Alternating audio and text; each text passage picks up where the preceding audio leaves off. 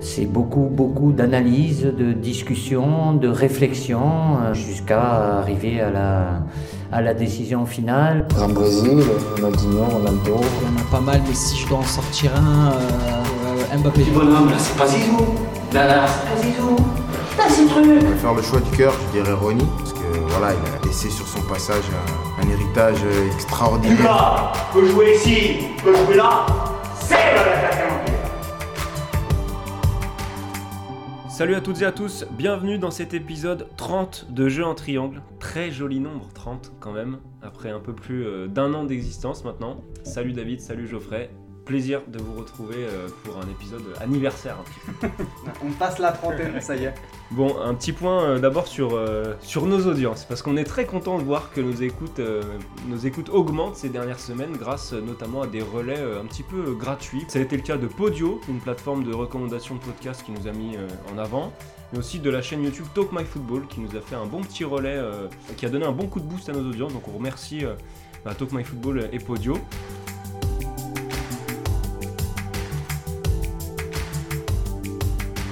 Pour cet épisode du jour, on va boucler euh, la boucle concernant la Ligue des Champions, puisque avant la finale, rappelez-vous, on avait fait un épisode sur les grands attaquants qui n'avaient jamais gagné la C1. Cette fois, on va profiter de cette victoire euh, du Real et de Karim Benzema pour comparer euh, cet exercice stratosphérique de l'attaquant français avec deux autres parcours individuels très marquants de joueurs qui ont porté leur équipe vers la victoire en Ligue des Champions, à savoir Lionel Messi en 2011 et Cristiano Ronaldo en 2017. Donc on va vraiment voir ça avec un, prisme individuel. Oubliez le métro, la pollution, dites bonjour à la nature, au calme. On va revisiter trois campagnes d'exception. C'est parti pour l'échauffement.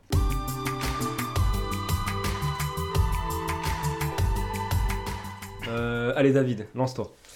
Eh ben, je vais me lancer avec euh, Lionel Messi et cette euh, campagne 2011. Et euh, le souvenir qui me revient, bah, forcément, c'est un, but euh, contre Arsenal euh, lors du lors du huitième retour.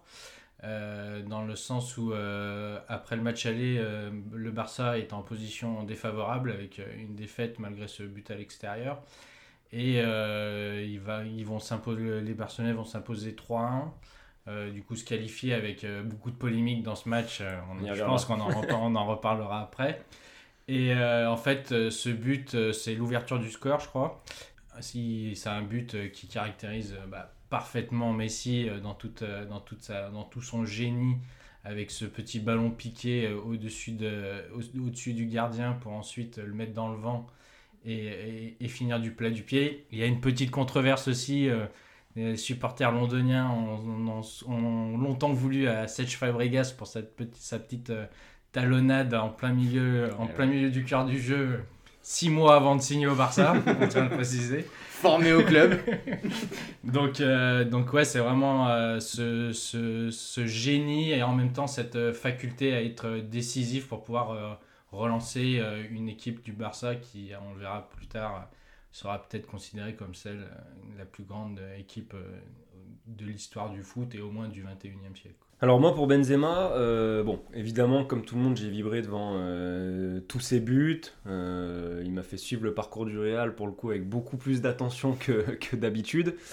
Mais bizarrement, l'un des premiers souvenirs, enfin ouais, l'un des premiers moments que je vais retenir de sa campagne, c'est son but refusé en finale parce que je trouve qu'il symbolise deux choses. La première, c'est la réussite qu'il a accompagnée. Alors pour le coup, là, il est refusé, donc c'est dur de parler de réussite. Mais la manière dont il marque ce but, s'il est accordé à 2 cm près, c'est juste irréel. C'est-à-dire que le ballon lui revient dans les pieds d'une manière improbable. On n'est pas loin des standards de Pippo Inzaghi sur ce coup-là. Et je trouve que ça symbolise la réussite qu'il a provoquée, bien évidemment, dans toute cette campagne. Et la deuxième chose que ça symbolise, c'est que peut-être qu'on y reviendra plus en détail derrière, mais je trouve que ça a été un moment très marquant de la finale, dans le sens où après ça, Liverpool a complètement changé de visage, a été un peu moins dangereux.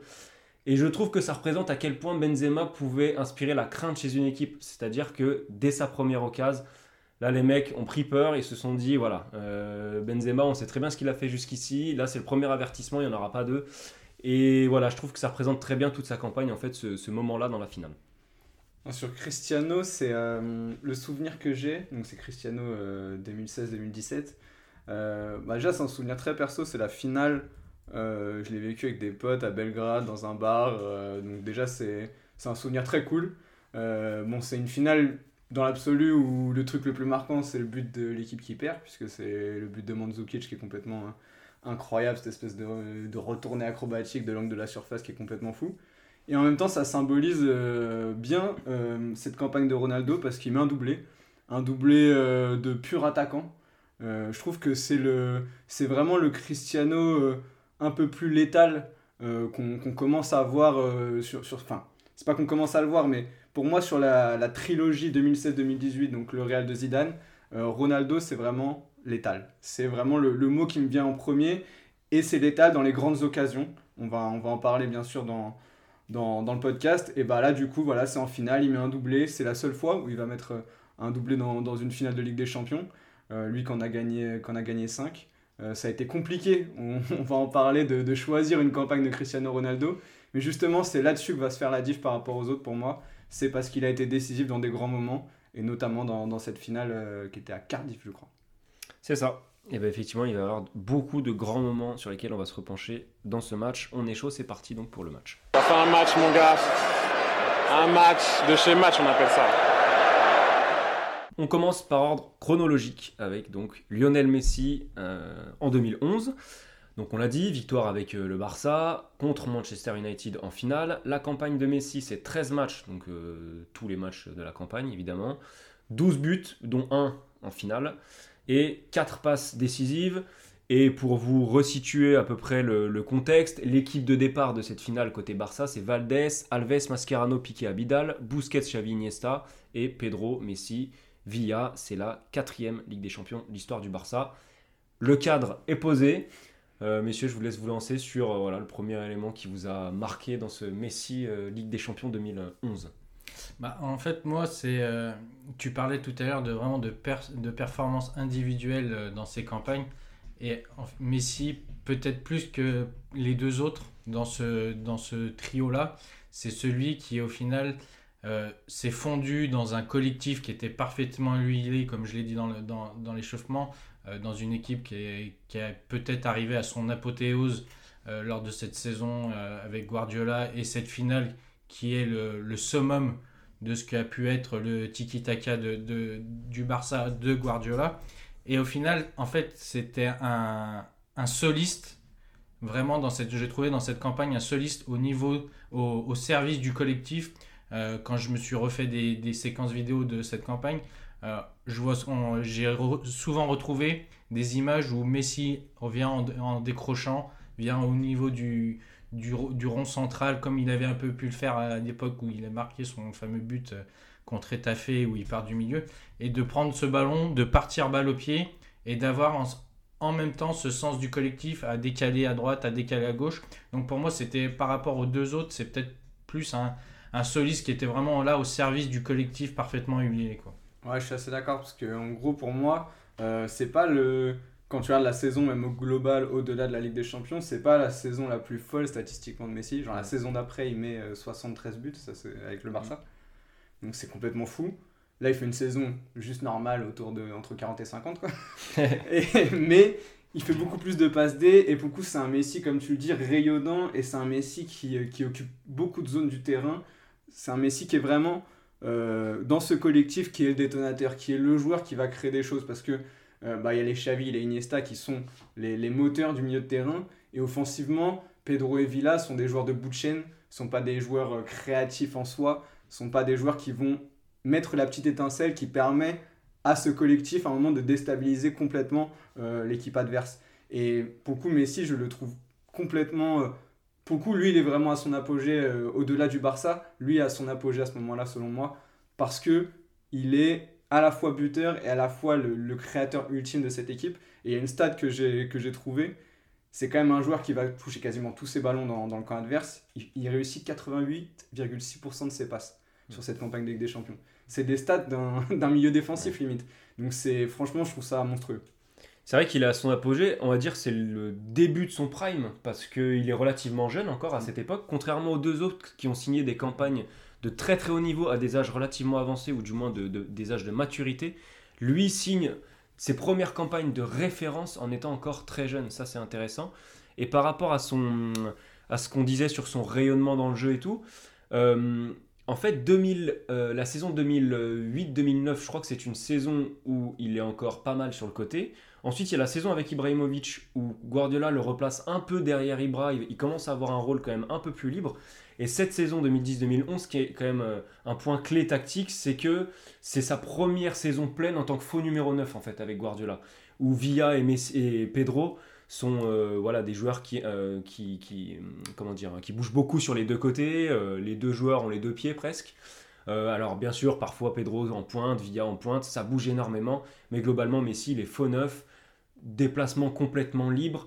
Et ça marque le début de, voilà, de, la, de la transformation définitive de Messi tel qu'on le connaît aujourd'hui, c'est-à-dire plus un joueur de couloir du tout en fait. Ouais, et puis du coup, pour rebondir un peu sur ça, c'est que là, à cette époque-là, on le voit vraiment sans, axial, mais axial qui court. À la différence de ce qu'on peut dire maintenant que oui, Messi, il a, il a une zone, de, un périmètre d'activité qui est très restreint, où on le voit marcher. Là, c'était vraiment, comme, comme tu l'as dit, Geoffrey, il était aussi bien aux côtés un peu de Xavi et Iniesta, euh, en pointe, parfois à, faire, à continuer à faire cette vraie, vraie relation qu'il avait avec Daniel Alves sur le côté droit, où les deux permutaient beaucoup à faire des redoublements de passes pour ensuite euh, lancer dans la profondeur. Donc là, ouais, on avait un vrai rayonnement et tu avais quand même ce sentiment de bah on est une force collective mais on regarde quand même jouer euh, on regarde quand même jouer Messi parce que moi j'ai ce, le- ce, bah, ce fameux souvenir du but euh, contre euh, le Real Madrid où en fait T'as Busquets qui compte, je crois que c'est Busquets qui contrôle Ouais. le ballon. Ouais. Il vient lui chercher il le Ouais. ballon, il lui dit, l'autre il lui passe devant, il lui laisse le ballon, et puis après t'as tout le monde autour de lui qui, qui s'arrête de jouer, qui se dit, on sait que ça va se finir, que, que ça va se finir en but quoi. Donc c'était vraiment, euh, on revient sur ce côté soliste, mais c'était vraiment le- l'étoile dans ce, dans ce rayonnement barcelonais quoi. Ouais, je suis d'accord, c'est clairement, euh, clairement ça. Et, et c'est avec ce but, euh, voilà, remonter 50 mètres dans une demi-finale de Ligue des Champions contre un Real de Mourinho qui ne pensait quasiment qu'à le découper, c'est incroyable. Je pense que c'est peut-être le plus beau but individuel qu'on ait vu à ce niveau de la compétition euh, sur les 15-20 dernières années, on va dire au 21e siècle.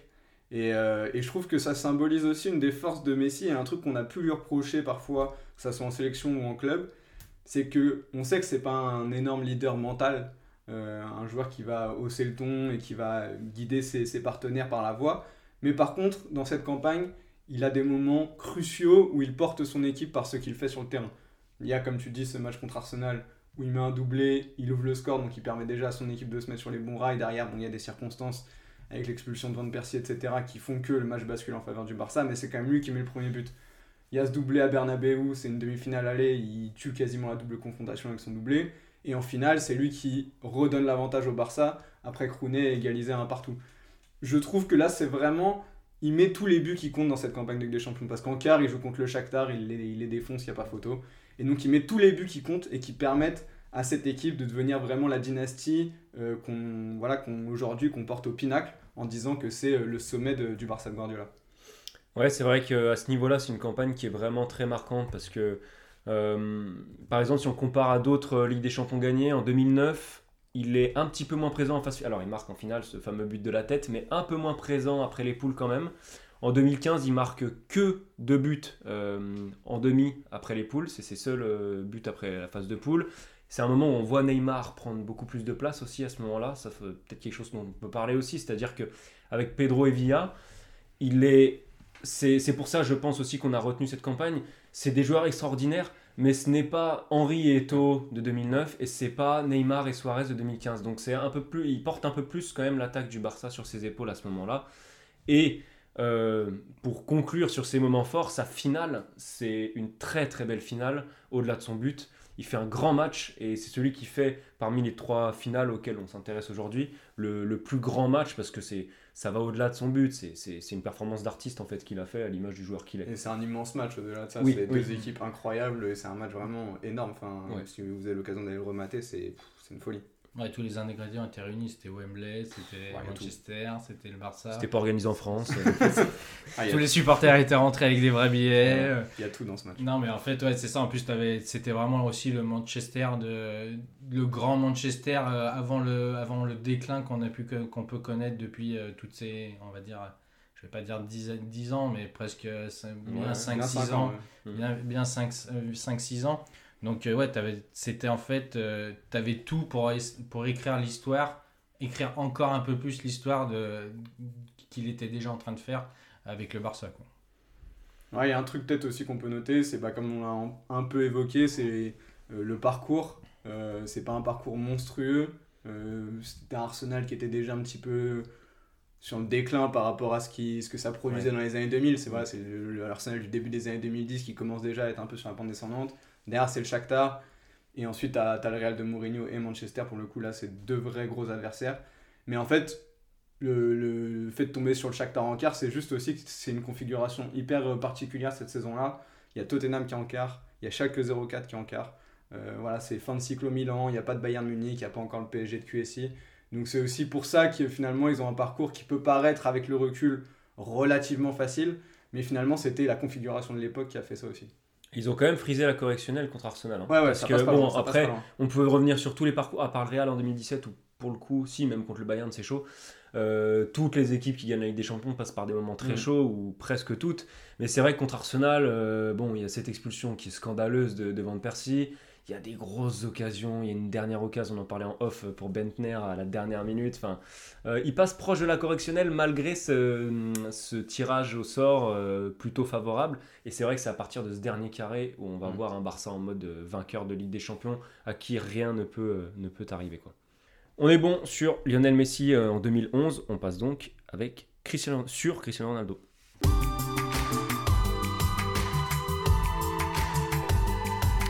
CR7 2017 donc, euh, une campagne remportée avec le Real Madrid évidemment, finale gagnée 4-1 contre la, la Juve, c'est la 12e du Real Madrid.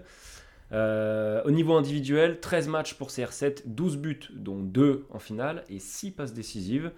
Euh, bon, c'est déjà un peu plus contemporain, je vous rappelle quand même l'équipe, il y a beaucoup de joueurs qui étaient encore là euh, lors de la finale de cette année. Navas, Carvajal, Ramos, Varane, Marcelo, le fameux trio du milieu, Kroos, Casemiro, Modric, et un trio Isco, Benzema, Ronaldo. On va peut-être commencer par dire qu'il y avait, euh, qu'on a hésité avec une autre campagne, celle de 2014, où c'est sa plus grosse campagne à titre individuel, il met 17 buts. Euh, mais en 2014, il marque euh, quand c'est déjà plié en finale. Et là, on a une campagne 2017 où c'est Monsieur Moment important. Ouais, c'est ça. C'est vraiment. euh, c'est lui qui fait la bascule dans tous les gros moments de la campagne à partir des quarts. Il met quand même un triplé contre le Bayern Munich. Ça, déjà, enfin bon, voilà. Ouais, Triplé contre le Bayern dans un match qui se finit en prolongation. Un match, là aussi, c'est pareil. Si vous pouvez le ouais, on retrouver peut en entier sur YouTube, rien que le résumé de 10 minutes, il donne très chaud. Ouais. Euh, c'est un match monstrueux avec deux équipes euh, incroyables, vraiment. Euh, donc, ouais, il y a- il y, a ce triplé en quart. Euh, Il y a de nouveau un triplé contre l'Atletico, Ouais. non? Oui, bien De sûr. nouveau un triplé contre l'Atletico. Derrière ouais, derrière un doublé, un doublé en finale. Enfin voilà, c'est là c'est vraiment le, le Cristiano, au- comme je l'ai dit, au sommet de son art, mais au sommet de son art, dans l'efficacité, très peu de fioritures, et, un, et je trouve un Cristiano qui, quand on se remet un petit peu les images, quand on regarde un peu les matchs, qui est vraiment impliqué dans le collectif, qui est un vrai leader aussi. Euh, voilà, c'est pas un hasard, comme tu l'as dit, tu l'as bien souligné, les six passes décisives. Mm. On sent que c'est aussi un gars qui à un moment a compris qu'il pouvait pas gagner tout seul, et que dans cette quête de d'écrire l'histoire à cette époque-là, déjà rien que gagner deux fois de suite la Ligue des Champions, ça s'était plus fait depuis le Milan euh, du début des années 90, qui- et à l'époque ça s'appelait même pas Ligue des Champions. Donc voilà, on sent que dans cet objectif-là, il s'était dit je vais impliquer tout le monde et je vais faire le maximum pour porter cette équipe avec mes coéquipiers quoi. Ouais, après, moi, j'apporte un peu un bémol, bah, pas un bémol, mais sur les 6 sur les six passes, t'en as quand même 4 qui sont en- durant la phase de poule. Après, Je veux dire- marquer. Après, il marque tous les buts. Non, mais ouais, non, mais voilà, c'est aussi, c'est aussi pour montrer aussi le changement que peut avoir, Ouais. euh, que peut l'attitude et le, le leadership que peut avoir Cristiano Ronaldo. C'est que en- pendant la phase de groupe, il met 2 buts et 4 passes. Et du coup, dès qu'on passe dans les phases finales, le mec, il est. il- Changement radical, quoi. C'est. Je, sans dire que je suis perso, mais je prends les choses en main. Je s'occupe de tout. Je s'occupe de tout, tu t'occupes de rien. Les petites Et- mèches. les, petites, mèches blondes. Et en fait, ouais, tu as vraiment un changement de comportement quand. Après, c'est tout, ça existe, c'est encore euh, toujours le cas hein, avec Ronaldo. Dès que ça commence à compter, tu sais que il va se, il va se transformer et qui là maintenant, il paraît un peu plus individualiste qu'il était à l'époque. Mais tu avais vraiment ce sentiment de CR7 dépendance, euh, plus que ce qu'on a pu dire avec Messi, où c'était vraiment un collectif huilé et un, et soliste qui faisait, qui faisait le reste. Là, tu avais, sans dénigrer le, sans dénigrer le 11 du Real, c'est que tu avais vraiment une base solide, euh, comme pouvait l'avoir mis en place euh, Ancelotti puis, euh, puis Zidane. Et tu avais ensuite la chirurgie, le, geste clinique de Ronaldo pour faire la bascule et pour, euh, pour remonter soit un, soit un score comme face au Bayern, soit pour couler les espoirs comme, comme face à l'Atlético dans un, dans un derby qui était bouillant. Quoi. C'est vrai qu'autour autour de lui, c'est quand même très très moyen. Euh, du moins, je suis pas allé voir les stats de toute la saison, mais j'ai regardé les stats à côté de lui en Ligue des Champions. Que ce soit Benzema, c'est très très moyen statistiquement parlant. Bale, Isco, Asensio, Morata, il y a personne qui marque de manière euh, régulière. Il met 10 des 14 buts de son équipe à partir d'écart. Quoi. Donc, euh, et d'ailleurs, le fait qu'il ait marqué 10 buts euh, sur cette, après les poules, bah, ce, ce total-là, il ne l'a jamais retrouvé. Et c'est le total de, de Karim Benzema cette saison, d'ailleurs, on y reviendra. Mais voilà, c'est une campagne pour lui qui est synonyme de, de- d'années de tous les records. Alors, je vais pas tous vous les dire, mais franchement, j'ai retrouvé un nombre de records sur cette saison de Ronaldo où il est devenu euh, premier joueur de l'histoire à, à marquer 100 buts en Ligue des Champions, euh, premier joueur de l'histoire à marquer plus de 50 buts en phase d'élimination directe. euh, le premier à marquer 10 buts ou plus lors de 6 saisons consécutives, euh, meilleur buteur de l'histoire des demi-finales de la Ligue des Champions. enfin, dire, Ah, c'est toujours un trophée de plus. Hein. c'est quand même incroyable. Donc, euh, vraiment, effectivement, ça rejoint ce que tu disais, euh, Geoffrey, sur, euh, sur ce côté euh, très clinique de Ronaldo et sur son, profil dans ces années-là. Une machine à marquer qui me fait penser énormément justement à Benzema de cette année, dans le sens où je, réécoute les enfin en regardant les, les résumés, je entendais les commentaires de l'époque où les mecs sur chaque but te disent mais c'est pas possible, il a besoin de rien, il n'a besoin de rien.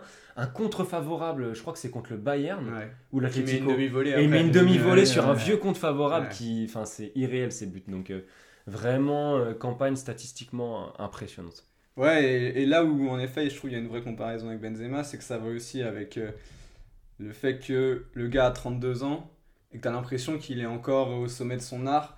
Et ça va avec son hygiène de vie voilà, qui est documentée, surdocumentée même, et, qui est irréprochable, tout le monde le sait. Et il y a un symbole de ça, c'est qu'il joue toutes les secondes de la campagne de Ligue des Champions. Il ne rate pas une seconde, il sort pas un match, il joue les 13. Euh, alors que bah, j'ai pas, pas regardé dans le détail, mais je pense que le Real est qualifié avant la dernière journée euh, de phase de groupe. Donc déjà, ça, je trouve ça très Cristiano Ronaldesque. Mhm. Euh, c'est vraiment un symbole de, de ce qui peut être. Et euh, là, pour le coup, autant tout à l'heure sur le Barça, j'ai mis des réserves sur le parcours euh, du Barça de Messi en 2011. Là, le parcours est très solide parce que ça joue Naples et ça va aller se qualifier à l'extérieur dans un match où ils sont menés un ils, ils ont gagné 3-1 à l'aller, ils sont menés 1-0 au retour, ça peut être chaud. Au final, boum, c'est, c'est- ça, ça les écarte. Il y a le Bayern en prolongation, derrière l'Atlético contre qui ils étaient en finale la saison d'avant, et derrière en finale une Juve qui est quand même une, une belle Juve. Donc, euh, donc là, pour le coup, je trouve que le parcours est, est très intéressant. Ouais, et puis c'est bah, par rapport à toutes les, les hésitations qu'on avait, c'est un peu ce qui fait la différence par rapport notamment à la, à la campagne euh, 2013 aussi, où il met 8 buts en phase finale, donc pas si loin de ses 10 buts. Mais bon, tu, fais, tu joues euh, Schalke, Mm. tu joues Dortmund, c'est quand même un niveau euh, bien moindre que là, tu avais quand même le, le gratin de ce qui se faisait en Europe euh, à l'époque.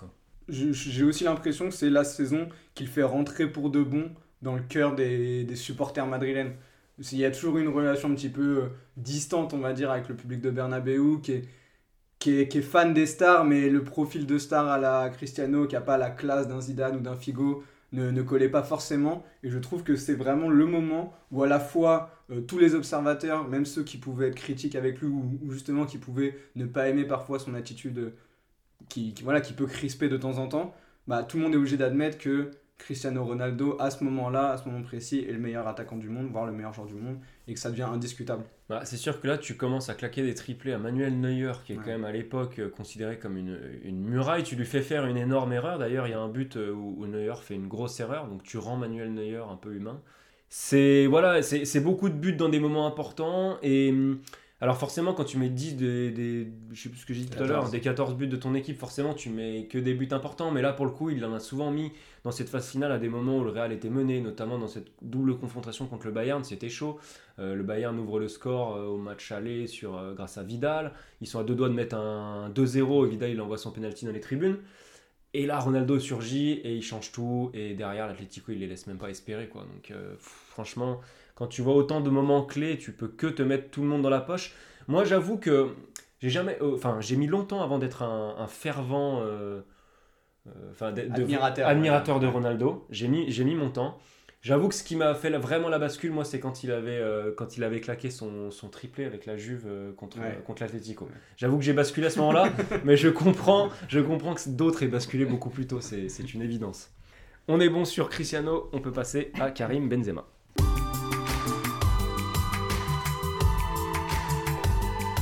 Benzema, donc, euh, cette campagne qui vient de s'achever, campagne incroyable avec euh, le Real. Bon, je vais vous rappeler moins de détails, c'est frais dans les têtes de tout le monde. Quoique certains écouteront peut-être ce podcast dans un an, donc on va quand même, euh, on va quand même le rappeler. Victoire en finale face à Liverpool, 1-0.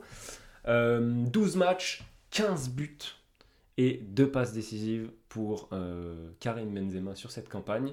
Il a transformé de la poussière en or Karim Benzema durant toute cette campagne. Ouais, et puis bah, on parlait de, de joueurs décisifs. Euh, quand on regarde le, ce fameux parcours, on parlait de, ah, du, Ba- du Barça qui aurait pu passer à la trappe contre Arsenal. Euh, le Real, je pense que c'est à tous les tours hein, qu'ils ont pu passer à la trappe.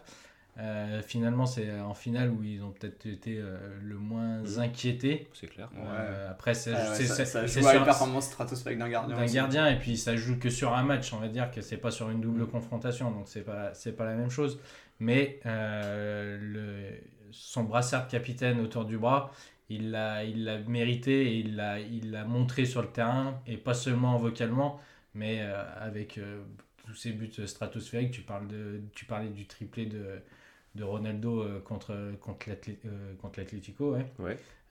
Son, son, son triplé contre Chelsea on- ça a se demander lequel, lequel, quel but est le plus difficile à mettre. Quoi. Donc, euh, euh, Se doubler de la tête notamment. ce- ouais. Cette campagne, euh, ça, a- du coup, on- je me suis refait le- l'épisode, le tout premier épisode de Jeu en triangle où on avait du coup parlé de Karim Benzema avec euh, Luis Suarez et, et, et Robert Lewandowski par rapport à son jeu de tête qu'on disait qui était en nette améliora- amélioration. C'était il y a un an. Euh, maintenant, c'est vraiment devenu une arme fatale dans son jeu. Quoi. Ouais, clairement. clairement et euh, et c'est vrai, comme tu disais, on parlait de transformer la poussière en or. Euh, le Real, sur la campagne des Champions, c'est la 9 équipe en moyenne en nombre de tirs par match. 14e en possession. Et, euh, et en tir par match, Benzema, il en tire moins de 4 quand euh, les, campagnes de Messi et de Ronaldo qu'on a évoquées sont au-dessus de 5. Donc voilà, on va dire qu'avec euh, 30% euh, de munitions en moins, il a fait bah, plus du coup en termes de buts que, Ronaldo et Messi. Clairement, c'était une équipe du Real sans principe collectif très fort, tout cas pas offensif, pas avec le ballon. Euh, une équipe du Real qui n'avait euh, pour euh, joueurs vraiment clés que son gardien et son attaquant, et qui a réussi à s'en sortir avec ça. Donc ça prouve bien la, la dimension qu'a pris Thibaut Courtois, parce que même si on le chambre beaucoup, on le chambre beaucoup ici pour certaines performances avec son équipe nationale. Euh, bah là, faut admettre qu'il a pris une dimension monstrueuse et qu'il a sa part dans, dans le succès de- du Real. Mais à côté de ça, c'est Benzema. Et Benzema, là où peut-être les deux autres, on a pu crier. Enfin, on a parlé de leadership technique et de leadership sportif. Là, Benzema, ça allait au-delà de ça. On l'a bien senti. Ses coéquipiers, pour le coup, ils le suivent les yeux fermés. Ça, c'est vraiment. Je trouve ça impressionnant à quel point c'est devenu un, un joueur qui a une, une telle aura, alors que c'est quelqu'un qu'on critiquait, pas qu'on critiquait, mais à une époque on disait justement taiseux, qui, était pas, qui avait du mal à s'exprimer dans un vestiaire, à, à emmener vraiment ses coéquipiers. Là, cette dimension mentale et psychologique qu'il a prise, à la fois auprès de ses partenaires et des adversaires, elle est complètement folle pour moi. C'est vrai que Enfin, pour, j'ai essayé de réfléchir, je n'ai pas retrouvé de joueur qui ait autant euh, porté en fait leur équipe sur leur dos, euh, surtout une équipe d'un tel niveau. C'est-à-dire que Ronaldo, Messi, Messi, tu l'as très bien dit, c'est inscrit dans un, dans un collectif hors norme. Ronaldo, c'était déjà un truc un peu plus individuel, un peu plus je porte mon équipe, mais à côté de toi, tu avais quand même Sergio Ramos, des relais comme ça. Là, j'ai l'impression que même des leaders habituels comme Modric, comme Casemiro, sont devenus des lieutenants de Karim Benzema. C'est-à-dire qu'on le voyait après des buts encaissés aller remotiver Modric, aller donner des consignes à Modric. C'est quand même pas n'importe qui Modric. Il y a une époque où je pense que euh, Modric aurait pu faire des petites tapes sur l'épaule à Benzema en lui disant tu fais ce que je te dis tu m'écoutes. Là, la manière dont, même à l'échelle de sa carrière, même si c'est pas le, but de cet épisode-là, il a inversé cette tendance et il a pris euh, de l'ampleur dans le vestiaire madrilène, c'est juste incroyable. Et, et, effectivement, pour revenir au jeu, le nombre de séquences où en fait le but, tu vois très clairement que c'est d'attaquer à deux avec Vinicius et Benzema, c'est hallucinant. Et au-delà des buts, là où il a fait énormément de bien en Real par rapport à ce plan de jeu très minimaliste, c'est quand même que quand ils étaient sous pression, il avait cette qualité euh, que Ronaldo a moins, que Messi a totalement, mais que Messi n'avait pas besoin d'utiliser, c'est-à-dire de faire souffler les siens euh, sous grosse pression, de garder des ballons très importants. Et ça, il l'a fait un nombre de fois très importante, notamment contre Chelsea de mémoire. Euh, peut-être un peu moins contre Paris, mais beaucoup contre Chelsea. Et, cette qualité-là dans le jeu était vraiment remarquable aussi. Ouais, et puis il, y a une, un, vrai développement dans ce, dans ce jeu et puis dans cette, dans cette faculté à être décisif. On, ça fait deux ans depuis que Ronaldo est parti. On, donc là, on, on, part sur du, du, plus général. Mais depuis que Ronaldo est parti, on dit qu'il a pris une dimension bien plus importante. Et je trouve que cette campagne, c'est vraiment le symbole, plus qu'à l'échelle euh, de la Liga, mais vraiment le symbole à l'échelle européenne de la dimension qu'a pris euh, Karim Benzema dans ce Real Madrid durant cette campagne, c'est-à-dire un vrai leader, un vrai buteur euh, qui arrive à porter son équipe, qui arrive à entraîner son équipe avec, avec presque rien. Après, je ne sais pas si c'est le biais un petit peu du, du moment qui fait qu'on a bah, ça de, de, manière très frais en tête mais on a l'impression d'avoir vécu des moments déjà iconiques de l'histoire récente de la Ligue des Champions, on va pas extrapoler trop, mais d'avoir vécu des moments iconiques de la Ligue des Champions avec Benzema. Je contre Paris, euh, peu importe les buts qu'il met, il met un triplé en 17 minutes dans un match qui fait basculer à lui tout seul, ou quasiment. Euh, il y a sa Panenka contre City. Enfin, c'est des moments qui marquent vraiment euh, la, la, carrière d'un joueur. Et quand t'en arrives à avoir des moments si forts, dans des moments si importants, avec une équipe que tu portes tout seul, c'est voilà ça, ça, ça, te donne une dimension dans la, dans la mémoire collective qu'il faut vraiment pas négliger. Il faut aussi se dire que quand il y a donc du coup Ronaldo est parti en 2018, là c'est la quatrième saison sans Ronaldo. Au moment où Ronaldo est parti, je pense qu'on n'était pas beaucoup à miser sur le fait que le Real regagnerait une Ligue des Champions avec Benzema en leader offensif.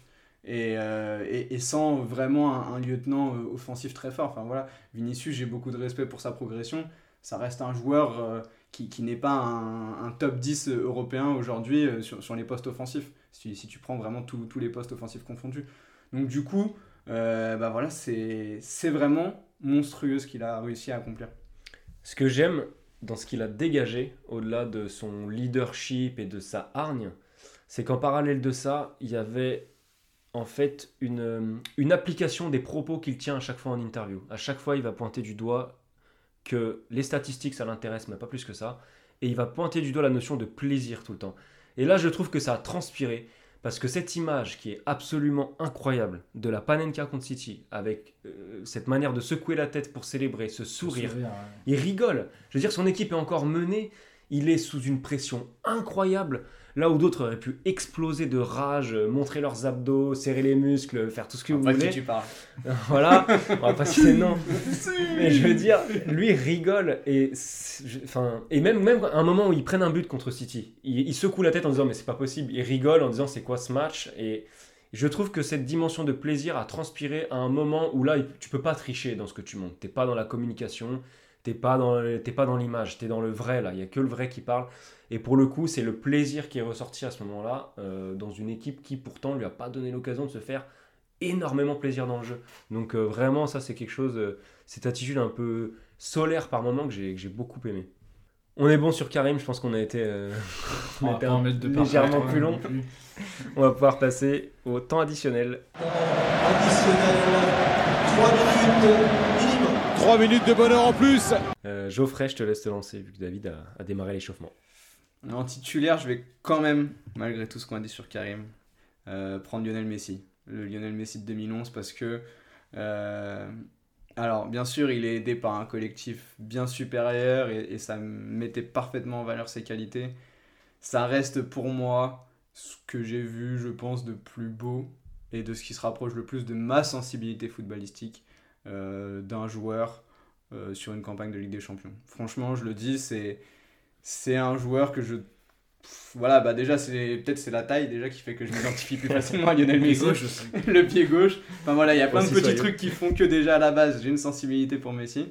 Et, et en plus ouais cette campagne je la trouve folle. Euh, il y a des- ce, ce but contre le Real je l'ai encore très très frais dans ma tête. Il m'a marqué vraiment vraiment très très fort. La- le but euh, en finale aussi enfin voilà c'est vraiment un, Barça que j'adorais et c'est un Messi que je trouvais exceptionnel, capable de tout, capable des plus belles passes possibles, capable de mettre des frappes en lucarne, capable de dribbler trois joueurs, capable, voilà, capable de faire absolument tous les gestes que, que j'attends d'un grand joueur de football. Et pour moi, sur les, voilà, sur les 15 dernières années, 20 dernières années où j'ai vraiment suivi le football de manière assidue, euh, bah voilà, c'est la plus belle campagne de Ligue des Champions individuelle que j'ai vue parce que c'est le joueur le plus fort en fait, tout simplement. Après Benzema, parce que Benzema, euh, voilà, pour tout ce qu'on a dit, on en a énormément parlé comme tu, comme tu viens de le, mentionner. Il n'y a pas grand chose à rajouter, c'est arriver à porter quasiment à lui seul une équipe qui en plus s'est retrouvée à chaque fois dans des conditions très difficiles euh, au score contre des adversaires qui sont le PSG de Neymar, Messi, Mbappé, euh, le champion d'Europe en titre, le City de Guardiola, le Liverpool de Klopp. Quand tu bats ces quatre équipes-là en mettant 10 buts sur la phase d'élimination directe, bah, c'est que c'est voilà, t'es, touché par la grâce. C'était à la fin, avant la finale, c'était devenu une évidence que le Real allait gagner cette, euh, cette Ligue des Champions et c'était devenu une évidence que Benzema allait rentrer dans, dans la postérité de, ce club. Et derrière, bah, Ronaldo, pourtant vraiment, comme je l'ai dit, moi Ronaldo, c'est vraiment un joueur, hein, bah, comme tu l'as dit toi, euh, Arthur, tout à l'heure, c'est un joueur que j'ai eu du mal, enfin dont j'ai eu du mal à apprécier la, la grandeur, la greatness, comme on dirait. Mais euh, c'est vraiment cette campagne-là qui m'a fait dire ah ouais quand même. C'est là on a, enfin c'est quand même monstrueux ce qu'il fait à 32 piges en plus. Je me suis vraiment dit ouais ce gars-là il est fait d'un bois qui est vraiment différent. On le savait déjà, mais là il est, il est en train de faire quelque chose dans dans une dans un tel club où il est en train de tout retourner. Voilà, je, ça, ça a vraiment fait changer ma position sur Ronaldo, et malgré ça, ça reste un joueur un poil trop unidimensionnel, un poil trop buteur un poil trop égoïste pour que euh, bah, pour qu'avec ma sensibilité foot, je le mette au-dessus des deux autres. Alors moi je vais mettre Karim Benzema en, numéro 1. surprise. Grosse surprise. Euh, après tu as souligné quelque chose qui est intéressant quand même tout à l'heure, c'est le manque de recul qu'on a pour l'instant. Mais je vois pas comment avec plus de recul on pourra tempérer ce qu'il a fait. À part si euh, Mbappé fait ça tous les ans, euh, à partir de la saison prochaine, j'en sais rien. Mais quoi qu'il en soit, c'est une campagne qui est unique de par le nombre de buts qu'il a mis dans des moments clés, la situation dans, lequel- dans laquelle était son équipe à ces moments-là et les adversaires qu'il affrontait. C'est juste extraordinaire. Le petit bémol, c'est qu'il n'y a pas de but en finale, mais bon, euh, c'est vraiment pour chipoter. Ça aurait été vraiment magnifique. Euh, surtout que je, il serait passé en 4 buts en finale, seul troisième meilleur buteur de l'histoire de la Ligue des Champions, alors que là, il est encore à égalité avec, euh, Robert. avec Robert Lewandowski, bien sûr. Euh, voilà, mais j'ai rarement vu, je me répète, une équipe et une victoire en Ligue des Champions autant se résumer à un homme. Et ça sera difficile de faire aussi bien.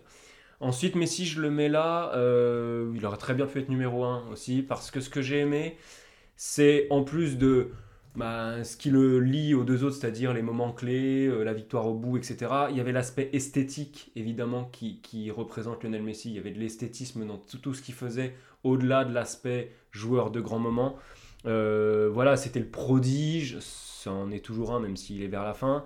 Euh, il était encore jeune, euh, il était au début de son prime, euh, dans une équipe inoubliable, euh, et puis, et puis c'est lui qui fait la meilleure finale des trois, donc, donc je le mets quand même haut dans mon classement. Et puis CR7, euh, bah, je le mets là par défaut, parce qu'il faut un troisième, mais clairement, il, aurait pu, il aurait pu être à peu près n'importe où dans ce classement, ça reste une machine de guerre.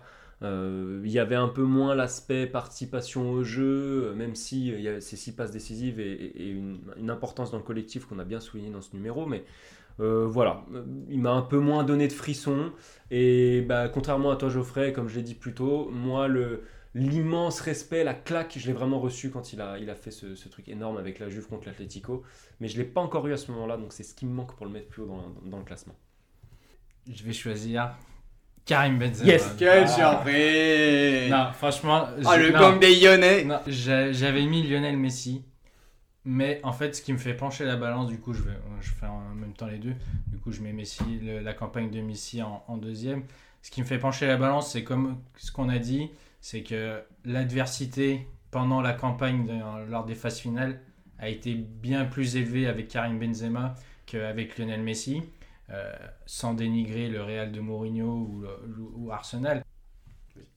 Euh, quand tu es dos au mur euh, contre le PSG, quand tu es dos au mur contre Manchester City et que tu arrives à inverser, et arrives à inverser la, tendance et à qualifier ton équipe presque à toi, à toi tout seul, euh, ça, marque, ça marque les esprits et ça marque aussi son empreinte dans ce qu'est le Real Madrid, qui est quand même un club historique avec toutes, ces, toutes ces Ligues des Champions. Et maintenant, il y aura le nom de Karim Benzema dans ces légendes du Real, encore plus que ce qu'il n'était avant. C'est ce qui me fait mettre au final Lionel Messi deuxième en 2011. la campagne, c'est certainement la meilleure du Barça de son histoire, même si la campagne de 2015 est assez impressionnante. Mais là, ça représente vraiment le summum de ce qu'était le Barça de Guardiola, le Barça de Lionel Messi et de cette force collective euh, dans une saison où il y a eu une manita contre le Real. Euh, je crois il y a eu euh, ces 5, 5 classicos ou 4 mm. classicos en moins d'un mois. C'était vraiment une drogue. C'était, avais ta dose de football toutes les semaines presque. Et du coup, c'est ce qui me fait le mettre en, en deuxième. Et j'ai vraiment, en mettant Ronaldo troisième, j'ai vraiment un petit sentiment de culpabilité parce qu'on parle de, on parle de Messi et du Barça, de vraies forces collectives et dans, une, dans des campagnes individuelles. Alors que vraiment, celle de Ronaldo est peut-être pour moi au-dessus de celle de Messi.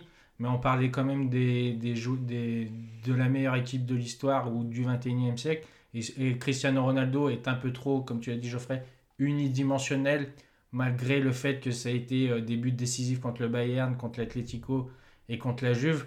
Mais ce côté unidimensionnel est un peu plus égoïste, même si c'est pas vrai, même si quand on regarde des images, c'était moins le cas que ce qu'on peut imaginer, mais plus égoïste que les deux autres me pousse à le mettre euh, en, fond de, en fond de grille, comme diraient certains. Ça procure pas les mêmes émotions. Quoi. ouais, c'est ça on s'excuse pour Cristiano Ronaldo. Ouais, c'est un vrai charmant. Franchement, c'est un peu, c'est un peu gênant. C'est un, peu, dur parce que, ouais, parce que c'est quand même, euh, et puis l'ensemble de son œuvre euh, aurait mérité qu'on le mette quand même un petit peu plus haut. Là où Benzema, c'est sa seule saison en Ligue des Champions à ce niveau-là, quoi. Il a jamais été, il a jamais, ne serait-ce que tutoyé ce niveau-là hein, sur, sur d'autres saisons. Donc, euh, rendons quand même à, César ce qui appartient. Moi, je refais un classement. Alors je mets. bon, quoi qu'il en soit, c'est le moment de, de conclure content ou non de nos, classements. Euh, merci de nous avoir suivis. Euh, nous, en tout cas, on se prépare à enregistrer euh, le prochain épisode qui s'annonce au moins aussi savoureux. Messieurs, je. parlera d'une équipe qu'on a évoquée. Ça parlera du Bayern, de, l'Atletico et de Manchester United. Il y aura pas mal de points communs. Un peu moins de buts en finale de Ligue des Champions, On se retrouve donc pour le prochain épisode. Merci à vous, messieurs. À très vite. Merci à tous. Ciao.